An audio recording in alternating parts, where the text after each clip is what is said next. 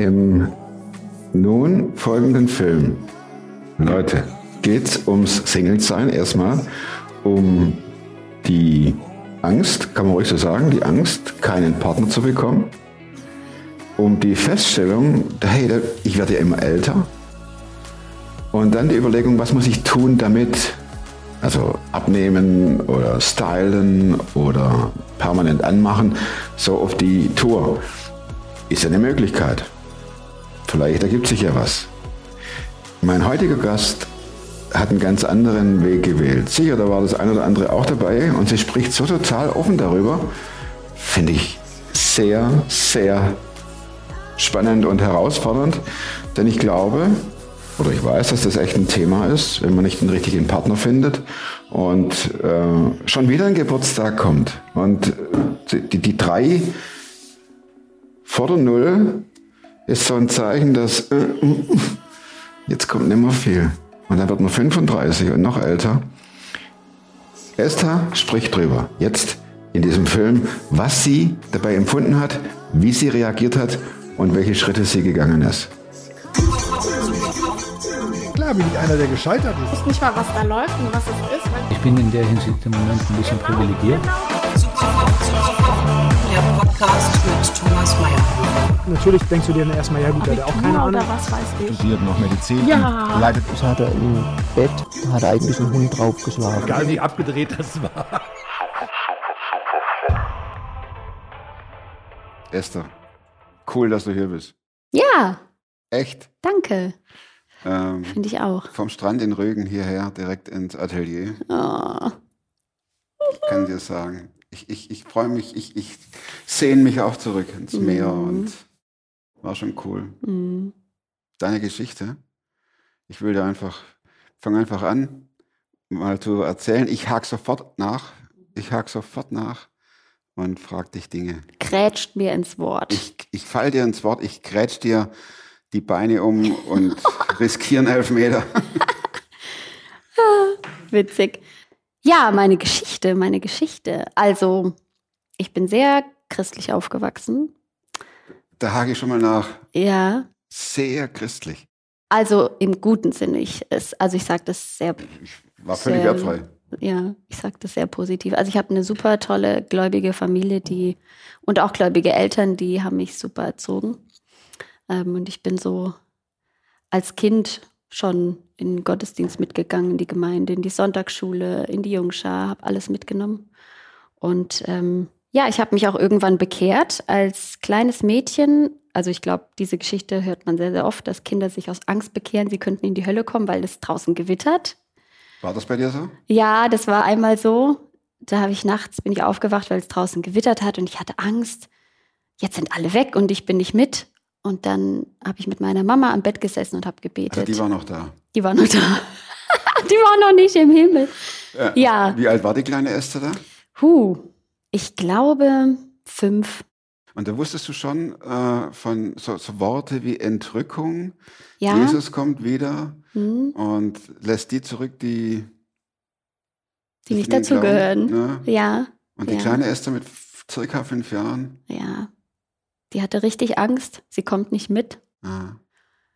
Und dann war sie ganz glücklich, als die Mama da war und äh, Aber jetzt gleich Vorsorge treffen wahrscheinlich, oder? War denn der Gedanke? Ja, das war, also ich glaube, ich habe das damals sehr, sehr ehrlich getroffen, Hm. aber eher eben aus Angst heraus. Und nicht, weil ich Jesus lieb gehabt habe, sondern weil ich halt dabei sein wollte und nicht alleine zurückbleiben wollte. Ja, und dann bin ich so aufgewachsen und mal ganz brav mit in die Gemeinde gegangen und habe mir mal Briefchen mit meiner Freundin geschrieben während dem Gottesdienst, weil es so langweilig war. Gab es da keine Kinder? Doch, aber es gab manchmal halt so Gottesdienste, wo eben keine Kinderstunde war oder so. Und dann Mhm. saßen wir da oben und wo ich dann auch so ein bisschen älter wurde, so Anfang Teenie-Alter und so, dann waren wir schon ein bisschen zu alt für die Sonntagsschule und da gab es halt dann für die Kinder, glaube ich, nichts mehr. Also zumindest weiß ich ganz genau, dass wir sogar uns Bücher angelegt haben, wo wir Brief geschrieben haben. Dann über was wir so sehen oder in wen wir verliebt sind und so. Oh. Genau. Und als ich dann so in die Schule gekommen bin, dann, also ich, ich war so ein richtig freches Kind, in der Gemeinde mal ganz brav. und lieb, aber in der Schule, so mit meinen Schulkameraden und so, da war ich immer richtig rotzefrech. Und ähm, das war dann in der weiterführenden Schule ziemlich schlimm, also so, dass ich irgendwann gedacht habe, ich lebe hier so wie zwei Leben. Also auf der einen Seite zu Hause, christliche Familie, ich gehe in den Teenie-Kreis, ich gehe in die Jugend, ich habe sogar Jungscherarbeit gemacht und Teenie-Arbeit. Und war es nicht rotzefrech? Und war nicht rotzefrech. Ich hatte schon so ein bisschen lockeres Mundwerk und war schon so, ja, ein bisschen vorlaut, aber ich war halt nicht so wie in der Schule. In der Schule habe ich dann, war ich immer so sehr dominant und habe äh, die ganze Klasse immer unter mir gehabt. Die mussten immer alles machen, was ich sage. Oh. Und dann habe ich die mal angestiftet, wenn ich irgendeinen Lehrer nicht leiden konnte, dass wir dann einfach nicht in den Unterricht gehen. Und die haben das gemacht. Ja, die haben das gemacht. Ja, und ich habe echt so gemerkt, ich führe wie so, ja, wie so ein Doppelleben. Also nicht so richtig krass, Hattest du aber da Angst, dass es rauskommt? nö, ich habe mir überhaupt keine Gedanken darüber Ja. gemacht. Das war halt ich war halt so, ich war halt in der Schule so und zu Hause war ich halt so. Es war mir irgendwie, ich habe mir gar keine Gedanken drüber gemacht. Und dann habe ich echt angefangen nachzudenken und habe dann auch so mal revidiert, oder also nicht revidiert, aber ich habe so halt nachgedacht darüber und ähm, mich gefragt, passt das eigentlich auch zu mir als Christ? Und weil ich hatte, als ich 16 war, habe ich so eine bewusste Entscheidung für Jesus getroffen und habe mich auch taufen lassen. Und das war halt gerade so in dem Alter und dann habe ich so gemerkt, ja, passt das überhaupt zusammen? Und habe gemerkt, nee, das passt überhaupt nicht zusammen. Ich habe dann ähm, ja Gott um Verzeihung gebeten und habe aufgehört, die anderen zu kommandieren. Und Die dachten, was ist denn mit der los? Genau, die dachten, was ist jetzt los? Also die waren ein bisschen perplex, aber es funktionierte. Also sie haben dann wirklich da hat er Lieder ihre, gefällt, ne? Also die, der, Ja, aber es gab, kam dann jemand anders. Also es war mir wirklich wichtig, da auch jetzt wirklich mich zu ändern, dass ich eben äh, meine Mitschüler nicht mehr so unterbutter. Und ich habe es halt auch, also es war manchmal auch echt fies. Ich habe die Schwächeren immer so, ja, so fertig gemacht, auch verbal fertig gemacht. Jetzt nicht so auf so eine mega böse, also ich habe jetzt nicht beschimpft oder so, aber ich habe so gestichelt oder ich war einfach nicht nett. Es war einfach, ich war einfach nicht nett. Und ich war vor allen Dingen keine gute Christin, habe ich so gedacht. Das hat irgendwie nicht zusammengepasst. Und dann ähm, habe ich wirklich gebetet, dass Gott mir hilft, dass ich mich da verändern kann. Und er hat mich dann auch verändert. So sehr, dass eine Lehrerin damals in der Klassenkonferenz gesagt hat, sie hätte noch nie erlebt, dass ein Schüler sich so um 180 Grad dreht. Ich bin zu allen Lehrern, zu denen ich frech war, bin ich hingegangen, habe mich entschuldigt. Aber es hat dir keiner gesagt, dass du das machen sollst, oder? Nee, das, Mama, Papa, Gemeindeleiter, Ach, Jugend. meine Eltern, die wussten gar nicht, was in der Schule los ist. Sie kannten nur die Brave. Die kannten nur die Brave und ich habe auch immer gute Noten nach Hause gebracht, War das nicht langweilig? Ähm, nicht mehr, brav zu sein. ja. Brav gleich langweilig, weißt Ja, du so? ja. Ähm, ich war ja dann nicht so brav. Also ich war immer schon noch ich. Also es ist ja auch ein Stück meines Wesens, dass ich halt so eine sehr extrovertierte Person bin und äh, schnell mit Leuten so connecte. Das war schon, also das ist auch immer noch so mein Wesen geblieben. Aber ich habe mich, glaube ich, ein bisschen besser unter Kontrolle dann gehabt. Hatten da Jungs Angst vor dir? Also Teenie, Jugendliche fangen Freundschaften an. Äh, das, ist ja nicht förderlich, wenn man, wenn man hier jetzt, äh, sagen wir mal, die größte Klappe hat in der Klasse und dann denkt der Junge oder die Jungs, oh Schande, die, die, die, die Mhm. nee, lieber nicht. Also ich glaube, es gab schon einige, die, also ich weiß nicht, ob man es Angst nennen kann, aber die auf jeden Fall nicht so wirklich mit mir dann was zu tun haben wollten. Es gab aber auch manche, mit denen ich super klar kam, aber die wollten nie mit mir irgendwie was anfangen. Und ich könnte mir schon vorstellen, dass das auch zum Teil an meiner großen Klappe gelegen hat und auch daran, dass ich damals mich ähm, also nicht wirklich weiblich gefühlt habe. Mm, Also ich habe mich als Frau oder als, als Mädchen und danach als Frau konnte ich mich nicht so richtig annehmen. Also schon, dass ich eine Frau bin, aber jetzt nicht, dass ich irgendwie schön bin oder dass ich ähm, begehrenswert bin oder dass ich wertvoll bin. Das konnte ich lange nicht. Ganz lange nicht. Hat dich das bedrückt oder hast du das gar nicht? Also bedrückt ist das eine, wenn man es realisiert, oder war das egal? Doch, das hat mich schon bedrückt, das hat mich traurig gemacht und ich habe das auch nicht verstanden, weil ich hatte tatsächlich gute männliche Freundschaften, auch in der Schule schon und auch später dann in der Ausbildung und hatte ich immer gute männliche Freundschaften. Also ich war ein sehr, sehr guter Freundschaftstyp. Aber die, also das hat nie zu was, also es ist nie irgendwie mehr draus geworden. Und ich habe mich dann schon manchmal gefragt, ja, warum denn nicht? Also was ist denn, was ist denn da die Barriere? Oder warum können die mit mir befreundet sein auf eine platonische Weise, aber warum passiert da nie mehr? Warum es nicht mehr? Genau. Das habe ich mich schon oft gefragt.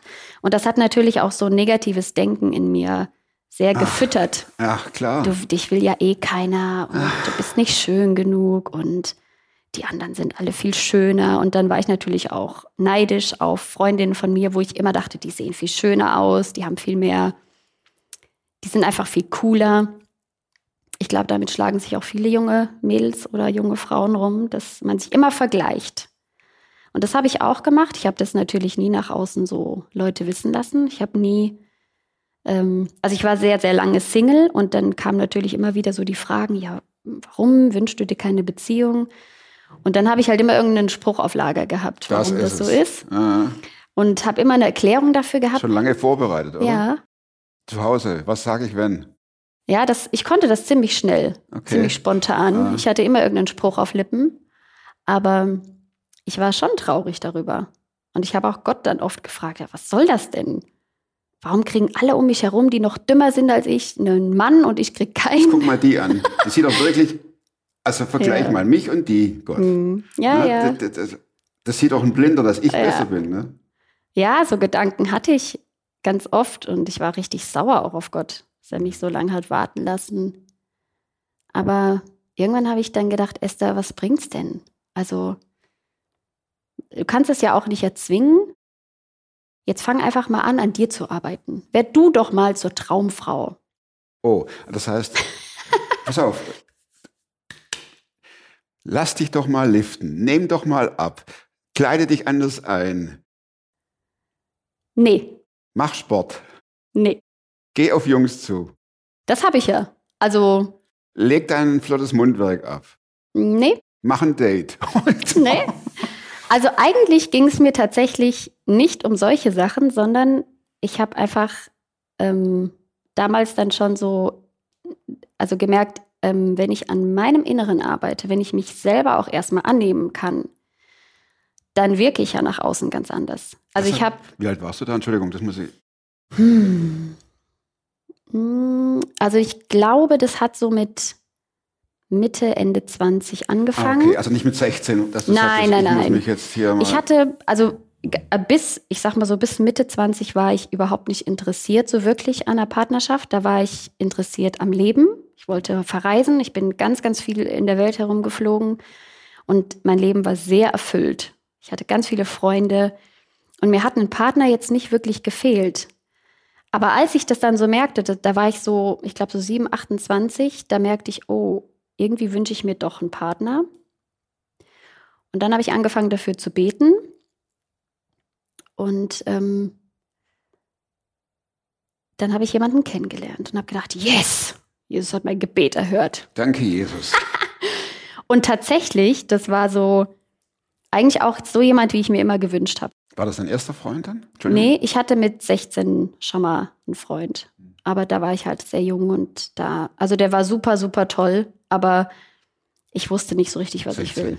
Ich war 16, genau. Ja. Aber dann mit 28 habe ich diesen Mann kennengelernt und wir haben uns also so richtig Hals über Kopf ineinander verliebt und waren auch dann sehr schnell zusammen und auch sehr schnell wieder auseinander, weil ja, ich glaube, er wusste da halt nicht so richtig, was er will. Oder ja, ich weiß gar nicht so richtig, Hast was auf dich seine. bezogen, dass er wegen dir geht? Mm, Würde ja passen, ne? Ja, ich war vor allen Dingen sauer auf Gott, weil ich hatte ja dafür gebetet und dann hat habe ich jemanden kennengelernt und habe gedacht, oh, so schnell geht das. und da war ich so sauer auf Gott. Ich habe geschimpft. Oh, ganz schlimm. Ja, das hat mir richtig das Herz gebrochen und da bin ich dann so richtig auch ab, also abgestürzt, seelisch abgestürzt und ich habe angefangen, mich dann in den Schlaf zu trinken. Also ich habe jetzt nicht so mega viel Alkohol grundsätzlich konsumiert, deswegen habe ich konnte abends nicht einschlafen. Dann habe ich immer zwei, drei Gläser Wein getrunken, dann konnte ich einschlafen. Und wenn ich mittags nach Hause kam von der Arbeit, dann konnte ich äh, zum Mittagessen immer irgendein Glas Sekt oder Wein trinken, weil das kennt man ja, das betäubt so ein bisschen die Gefühle, die schlechten. Ja, das war sehr, sehr schlimm und natürlich habe ich das auch auf mich bezogen. Und du konntest aber auch mit niemand drüber reden, oder? Doch, ich hatte viele gute Freundinnen, mit denen ich drüber reden konnte. Also, Verheiratete Freundinnen? Nee, die eine, das war auch eine Single-Freundin, die war auch einige Jahre älter als ich und ähm, mit der habe ich, also die hat es richtig auch mit mir durchlebt. Die ist dann, also mit der habe ich ganz viel unternommen. Die hat auch ganz viel einfach mein Wein ausgehalten und ist dann mit mir ähm, sogar in die Stadt gefahren, wo er wohnte, weil ich da einfach sein wollte und Bier trinken wollte. ja, also die war schon eine sehr treue, die das auch einfach ausgehalten hat. Mein ganzes Schimpfen und meine Verletzung. Ja, doch, ich hatte gute Leute, mit denen ich darüber reden Kam konnte. dann wieder die alte Esther hoch, die hier randaliert oder die hier das Wort führt und die andere auch manipuliert? Mm, also ich glaube, da war ich viel zu K.O. Ja, also nee, ich glaube, ich war da nicht mehr so krass drauf. Ich habe ähm, ja, ich habe da eher einfach so gemerkt, also in mir muss sich was verändern. Weil ich habe auch gemerkt, wie sehr ich daran hänge. Ich habe Gott alles Mögliche versprochen, wenn ich nur diesen Mann wieder haben kann. Ähm, und das war absolut ungesund. Was war an dem so interessant? Ich glaube, dass wir so ähnlich getickt haben. Also es war halt, der war halt auch so ein bisschen durchgeknallt und hatte auch so verrückte Ideen vom Leben. Und ähm, ja, ich glaube, das hat mich einfach so fasziniert. Und auch, dass er mich wollte. Ja, also in, zu dem Zeitpunkt war ich jetzt auch noch nicht so selbstbewusst, was meine, mein Äußeres oder mein Auftreten oder meine, mein Frausein angeht. Und ich dachte, ja, krass, so ein Typ will mich. Wow, toll. Ja, ich, vielleicht war es auch so ein bisschen, dass ich einfach selber so bestätigt wurde dadurch. Ja, aber es war ganz ungesund. Und im Endeffekt, ich habe das dann irgendwann echt erkennen dürfen, war es auch gut, dass wir nicht zusammengeblieben sind. Das wäre eine sehr ungesunde Beziehung gewesen, weil ich auch noch nicht vorbereitet war. Das kann man dann immer lästig hinterher sagen, so im Abstand von ein paar Jahren, ne? Aber wenn man so drinsteht, Boah. drehst ja durch. ich hätte eher andere Leute so äh, durch, durchwalken wollen. ja, aber ich habe halt dann irgendwann wirklich gemerkt, ich muss mich vorbereiten. Also ich möchte mich vorbereiten darauf. Ja, also auf eine Beziehung oder ich möchte einfach innerlich auch heilen. Ich möchte ähm, ja innerlich auch stark werden. Das, was ich äh, vorhin so gesagt habe, wenn ich mich selber gar nicht richtig lieben kann, wie kann ich dann jemand anderen lieben? Und dann habe ich mich so auf den Weg gemacht und habe mich mit mir auseinandergesetzt. Wie hast du das gemacht? Ich habe meine Beziehung zu Gott in Ordnung gebracht. Ich habe ähm, Gott als Vater kennengelernt und wie sein Herz wirklich für mich schlägt. Das, ich sagte am Anfang, ich hake danach. Ja. Das sind alles so Begriffe, da würde ich gerne mal mehr wissen. Ich habe Gott als Vater kennengelernt. Wie, wie funktioniert das? Also ich habe damals ein Buch gelesen, das hieß ähm, Ein neues Herz will ich dir geben. Ich weiß leider nicht mehr, wer es geschrieben hat. Ich glaube, irgendjemand, der bei Team F arbeitet. Und dieses Buch, ähm, da geht es ganz viel um das also das Vaterherz, also was Gott für mich empfindet und wer ich wirklich bin, also was Gott über mich denkt.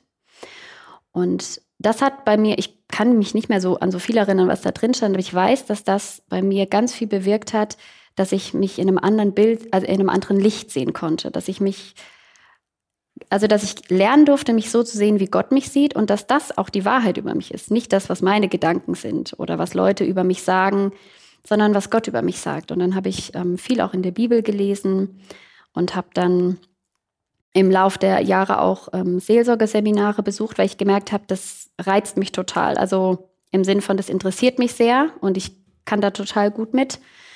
Und habe dann ähm, ja in, im Lauf der nächsten Jahre gelernt, meine Identität eben nicht darin zu suchen, dass ich irgendwie mich besonders also besonders schön anziehe oder dass ich abnehme oder dass ich aus Äußerlichkeiten für Männer attraktiv werde, sondern dass viel mehr darum geht, wie es in mir aussieht. Und dass das, was in mir ist, wenn das heil ist und wenn das gesund ist, dann hat das eine ganz andere Ausstrahlung. Dann habe ich als Mensch eine ganz andere Ausstrahlung.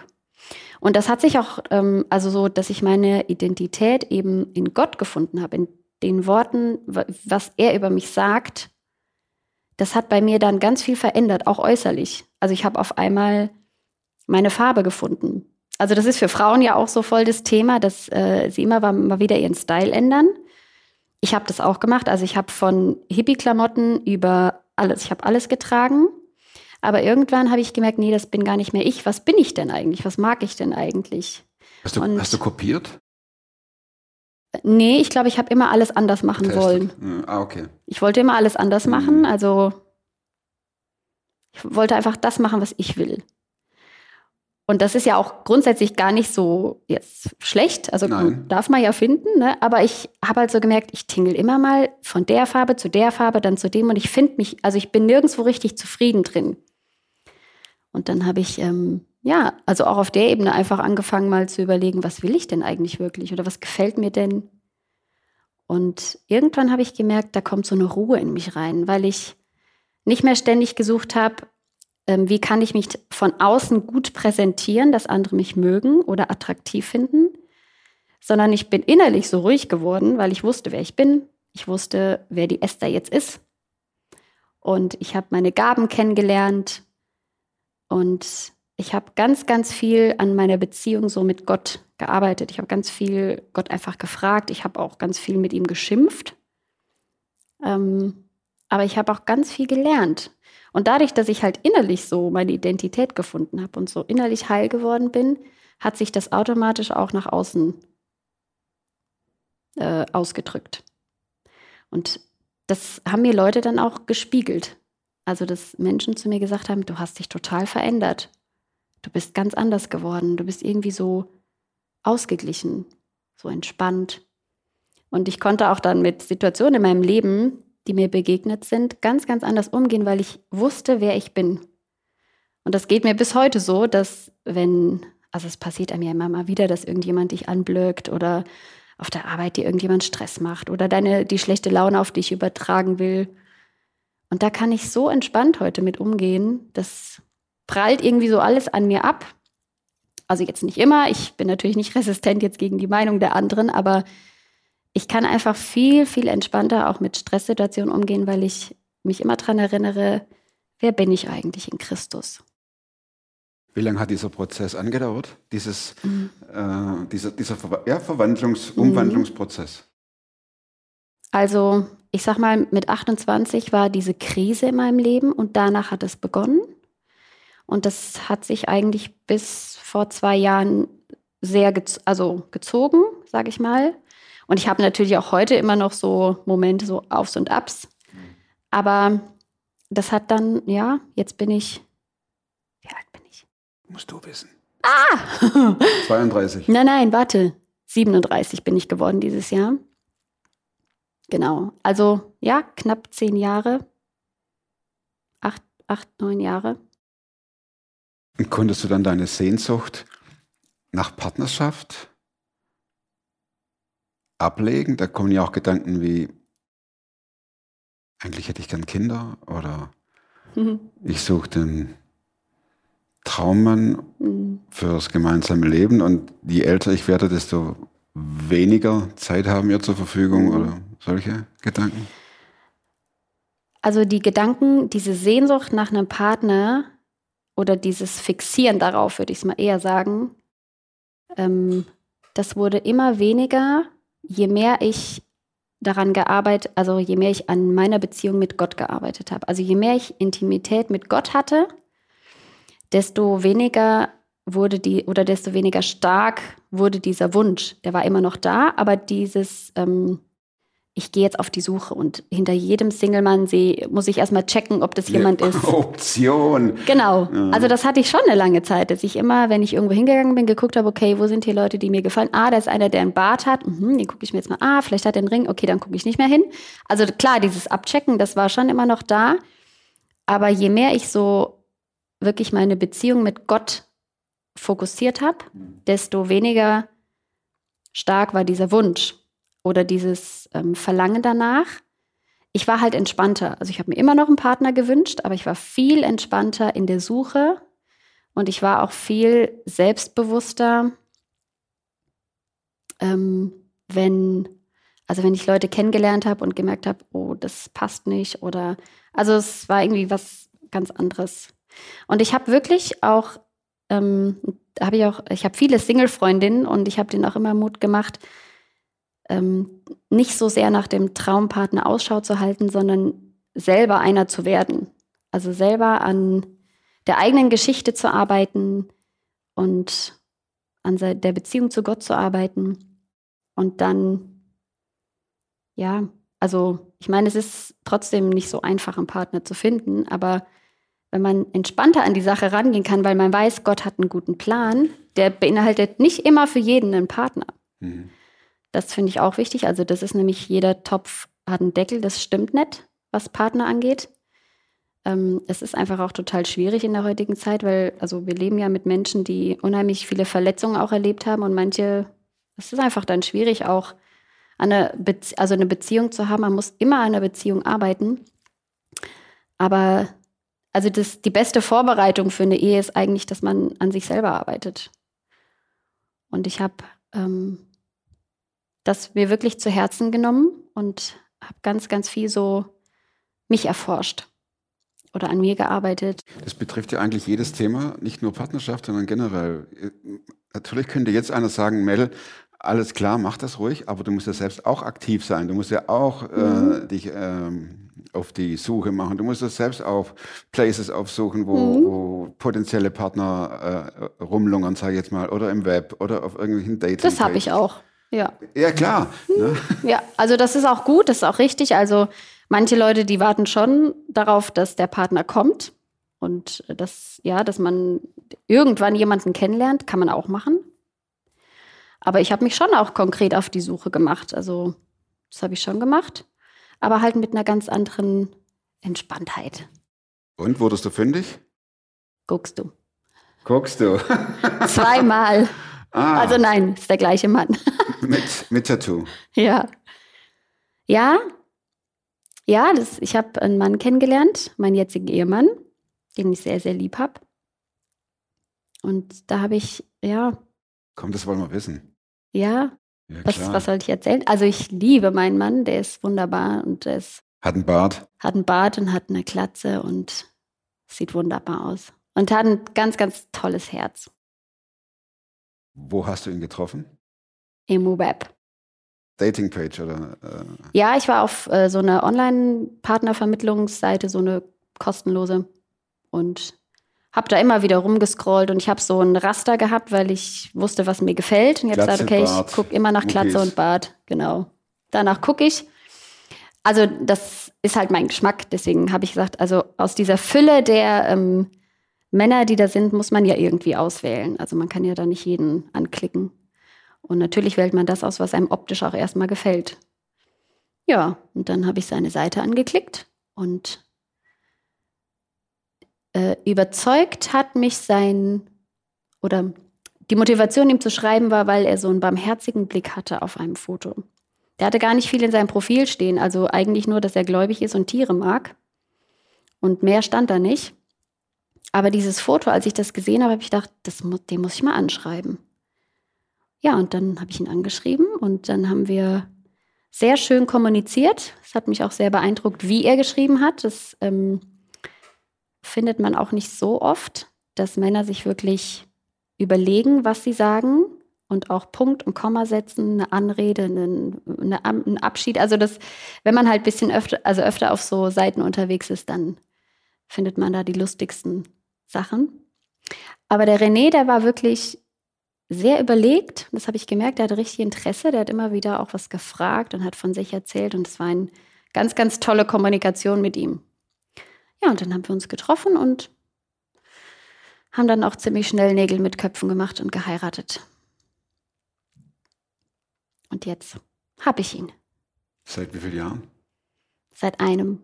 Seit einem Jahr. Seid ihr verheiratet? Wir Nein. sind seit einem Jahr verheiratet und kennen uns seit eineinhalb Jahren. Glückwunsch. Mhm. Ist ein Happy End. Ja. Definitiv. Ja.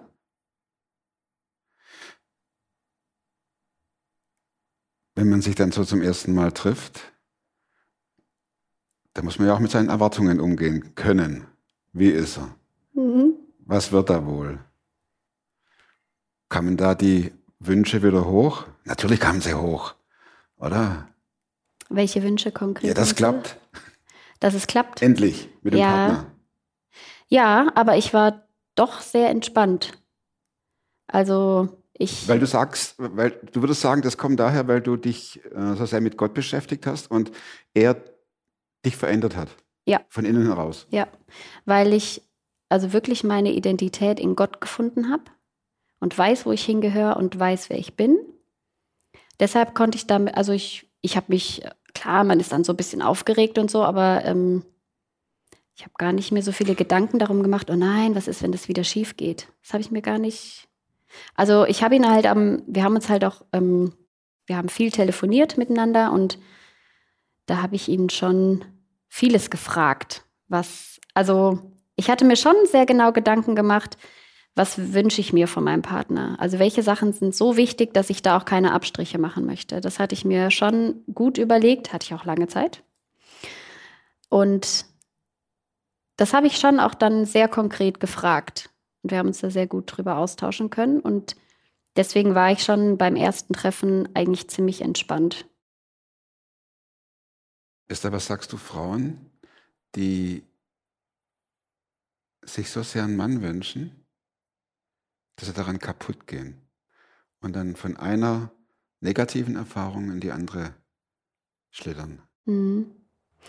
Ja, also ich glaube, wenn es eine gläubige Frau ist, das ist ja auch ein Unterschied, dann ähm, würde ich schon wirklich ermutigen, dass man seine Beziehung zu Gott festigt, weil das unheimlich wichtig ist und ähm, viele Frauen, die sich so sehr einen Partner wünschen, dass sie daran kaputt gehen, die suchen auch darin ihre maximale Erfüllung. Und damit wird man nie glücklich. Wenn man seine Erfüllung in einem Menschen sucht, wird man immer enttäuscht. Du sprichst aus Erfahrung. Ja. Aber wenn ich meine Erfüllung wirklich in Gott suche und darauf vertraue, dass er einen guten Plan hat und ihn auch kennenlerne, wie er wirklich ist, das war nämlich auch so ein Punkt bei mir. Ich habe Gott, also ich hatte eine Vorstellung von Gott, so wie er in, aus meiner Sicht sein muss. Aber das hat nicht unbedingt immer was mit dem zu tun gehabt, wie die Bibel sagt, wie Gott ist. Und als ich Gott von seinem Wesen her besser kennengelernt habe, da habe ich auch manche Dinge anders einordnen können. Warum er manchmal Dinge zulässt, die mir wehtun oder warum ich so lange warten muss. Ich habe darauf keine Antwort. Hm. Klar kann ich jetzt sagen, ja, der René war dann und dann erst in Anführungszeichen für mich fertig, Ja, klar. aber das, Ja. das ist kein Trost. Nee. Also Mhm. auf manche Fragen, die uns so schmerzlich auf der Seele liegen, haben wir keine Antwort. Und da brauchen wir vielleicht auch keine. Aber ich würde, also gläubigen Frauen würde ich wirklich Mut machen, dass sie ihre Beziehung zu Gott, ähm, ja, einfach da sehr viel rein investieren und Gott eben als den kennenlernen, der wirklich es gut mit ihnen meint. Und auch wenn sie länger warten müssen oder vielleicht auch alleine bleiben sollen, das kann ich ja nicht sagen, dann hat Gott trotzdem das Beste mit ihnen vor. Das ist total schmerzhaft. Ich weiß das, ich kenne das ja selber. Ich habe viel mit Gott geschimpft. Also das würde ich auch sagen, das darf man. Man darf mit Gott schimpfen. Ähm, aber man darf dann auch immer wieder dahin kommen, dass man ihn erkennt, wie er wirklich ist. Nämlich, dass er lie wirklich liebevoll ist. Und das habe ich auch wirklich in meinem tiefsten Schmerz erlebt, dass Gott so liebevoll dann mich in den Arm genommen hat und gesagt, ja, ich weiß, wie weh das tut. Aber ich gehe weiter mit dir. Ja. Und Frauen, die jetzt nicht gläubig sind, ähm, die würde ich trotzdem auch ermutigen, dass sie ihre Erfüllung nicht in einem Partner suchen. Ähm, weil das, damit läuft man immer gegen die Wand. Also, ja, die würde ich natürlich ermutigen, komm zu Jesus. ja, Und mach das mit ihm klar. mach das mit ihm klar Geh mit und ihm auf die dann, Reise, oder? ja, Die Reise, auf die Reise zu dir selbst. ja, ja, ja, Vielen Dank, Esther. sehr gern. Sollte jemand Fragen haben, darf ich die dann an dich weiterleiten? Ja, voll gerne. Also wenn ihr Fragen an Esther habt, dann schreibt an info@superfromtv und schreibt nur rein, ich will gern mit Esther sprechen, dann schicke ich das weiter. Keine interner rein. Du bist dann die geeignete Person, die das beantworten kann. Vielen Dank. Ja, sehr gern. Vier Schlussfragen? Ja, ich bin bereit. Fangen wir mal ganz lässig an. Ein Buch, das du nicht nur zweimal gelesen, äh, nicht nur einmal gelesen Nicht nur zweimal gelesen habe. Nicht nur einmal. Tatsächlich hat das auch mit dem Thema zu tun. Ich habe nämlich, gerade lese ich zum zweiten Mal das Buch ähm, Mein Gebet macht uns stark. Mein Gebet. Macht uns stark. Okay. Was passiert, wenn Frauen für ihre Männer beten? Stormy Omarschen war früher eine Supersängerin. Ja, ihr Mann, also in ihrem Buch schreibt sie immer wieder von ihrem Mann, dass der irgendwie mit Musik. Michael Omarschen Ja, heißt er. genau. Das Buch habe ich als Single gelesen, weil ich dachte, ich bete jetzt schon mal für meinen Mann, den ich dann mal bekomme. Super Buch, kann ich sehr empfehlen. Super Buch. Ja, Ja. das lese ich zurzeit wieder und ich erlebe damit ganz, ganz tolle Sachen. Mein Gebet macht uns stark. So, Frage 2. Wozu kannst du heute leichter Nein sagen? Ah, was machen wir denn? Als vor ja, fünf Jahren. Mhm. Zu negativen Gedanken über mich. Da haue ich einen Stopp rein. Richtig verbal? Nein. Ja. Ich sag, also ich rede auch oft so mit mir oder mit, das heißt oft, aber ich rede immer wieder mit mir, mit meiner Seele und sage, jetzt hörst du mal auf, Esther, jetzt mal Schluss. das funktioniert bei mir ganz gut. Jetzt reiß dich mal zusammen und Stell dich uns so an. Ja, manchmal sage ich das auch zu mir, weil ich, ich weiß, dass ich gut dann damit umgehen kann, wenn ich so mit mir selber rede. Ich, Also, ja. das ist nicht selbstverletzend. Nein, nein, nein, gar nicht. Nein, also eher so, dass ich mich so ein bisschen mit Humor nehme. Cool. Ja, wenn ich merke, ach, jetzt drehe ich schon wieder ab und versink schon wieder in irgendwelchen Gedankenrädern, dann rede ich schon mal zu meiner Seele und sage, jetzt hörst du mal auf. Jetzt ist mal gut. Gerade wenn so negative Gedanken kommen, ja. Frage 3. Überzeugungen. Welche Überzeugungen, Verhaltensweisen und oder Gewohnheiten, die du dir angeeignet hast in diesem Zeitraum, haben dein Leben definitiv verbessert? Mein Kaffee morgens mit Gott. Egal wie früh ich irgendwie raus muss, ich stehe immer so auf, dass ich in Ruhe meinen Kaffee trinken kann und dabei meine Bibel habe und mit Jesus rede. Letzte Frage. Plakat. Das Plakat. glo große Plakat. Das große, das große Plakat. Das große Plakat. Ich würde ein riesen fettes Plakat aufstellen, überall, wo drauf steht Maranatha. Maranatha. Das weiß ich, was es heißt, aber Das wissen die Zuhörer vielleicht nicht, das können sie Deshalb jetzt googeln. es erklären. Oh, das können sie auch nachschlagen. sag's. Okay, also Maranatha heißt, der Herr kommt bald oder komm bald, Herr Jesus. Und das ist einfach ein ganz tiefer Herzenswunsch von mir und auch von meinem Mann. Wir reden ganz oft darüber. Maranatha, komm bald, Herr Jesus. Weil das Leben so schwer ist oder weil einfach die Vorfreude auf Jesus da ist? Ja, die Sehnsucht auf Jesus ist einfach immens. Hatten wir noch nie. Echt? Nein. Also, wir reden so oft darüber, wir, wir, also wir sprechen das auch ganz oft aus, so Maranatha. Manchmal lachen unsere Freunde schon über uns, weil. Ach, da kommen die Maranatha. Also. Nee, aber so, ich weiß nämlich noch, mein Opa, der hat ganz oft im Bett gelegen, auch als er dann so Alzheimer krank war und hat gebetet, komme bald, Herr Jesus. Und das liebe ich, dieses Bild. Ja. Und das denke ich auch.